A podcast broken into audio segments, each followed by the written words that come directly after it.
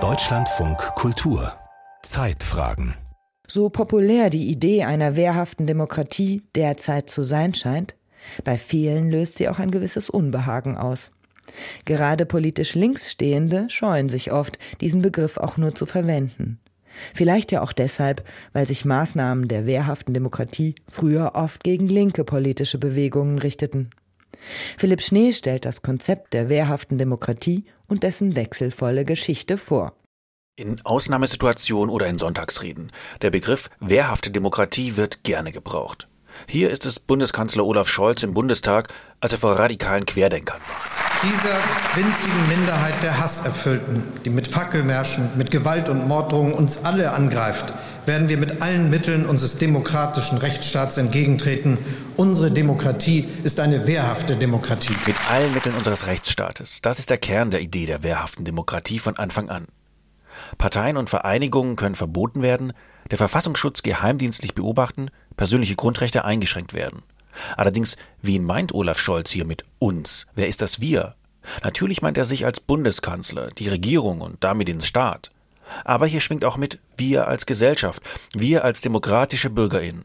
Und so doppeldeutig wird der Begriff in der öffentlichen Debatte fast immer verwendet. Aber grundsätzlich ist wehrhafte Demokratie ein etatistisches Konzept. Und die Deutungsmacht liegt darüber, was demokratisch und was nicht demokratisch ist, liegt auf staatlicher Seite. Meint die Politikwissenschaftlerin Sarah Schulz, die sich in ihrer Arbeit an der Universität Kassel mit der Geschichte der wehrhaften Demokratie beschäftigt.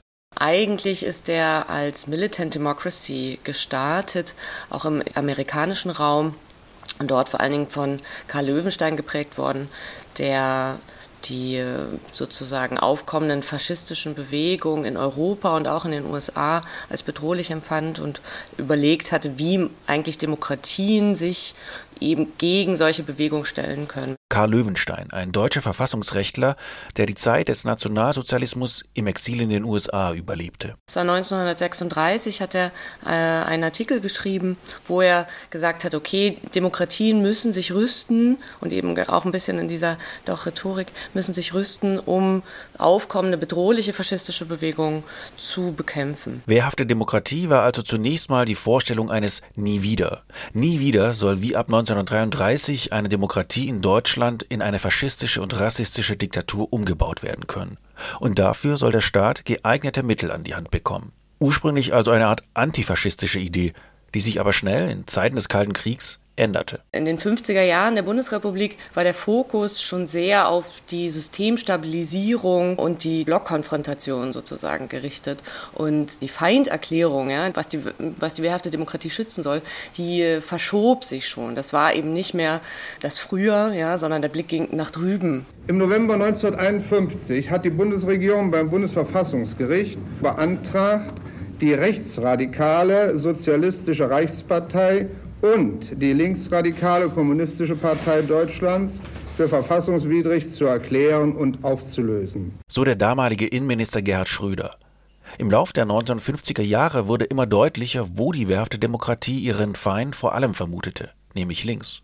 Und noch mehr nach 1968, als ein Teil der Jugend unter dem Einfluss sozialistischer Ideen zu rebellieren begann.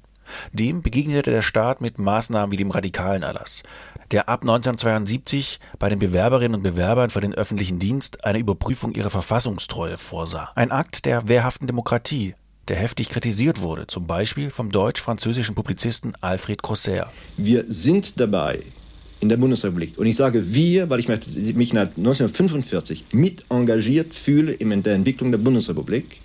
Wir sind dabei, uns langsam in der Richtung von denen zu entwickeln, die wir mit Recht bekämpfen.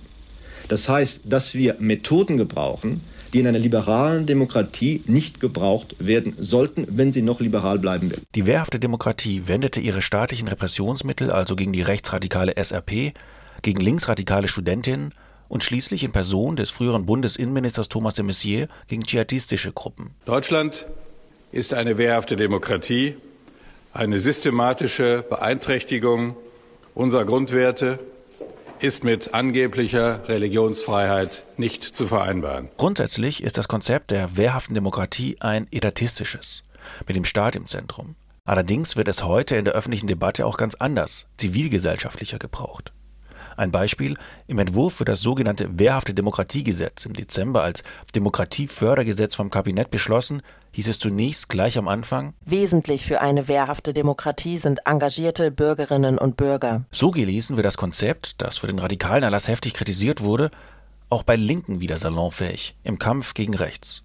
Politologin Sarah Schulz allerdings findet es grundsätzlich problematisch, weil paternalistisch. Das versteht Demokratie falsch rum. Ja, hier sozusagen werden die Bürgerinnen vom Staat aufgefordert, gute demokratische Politik zu machen oder um in den Begriffen des Artikel 18 zu sprechen, ihre Grundrechte, ihre politischen Freiheitsrechte richtig zu gebrauchen und nicht zu missbrauchen ja, gegen den Staat. Das heißt, hier wird von oben überlegt, also paternalistisch überlegt, wie Demokratie richtig vonstatten gehen kann. Und das Verständnis von Demokratie ist hier falsch rum.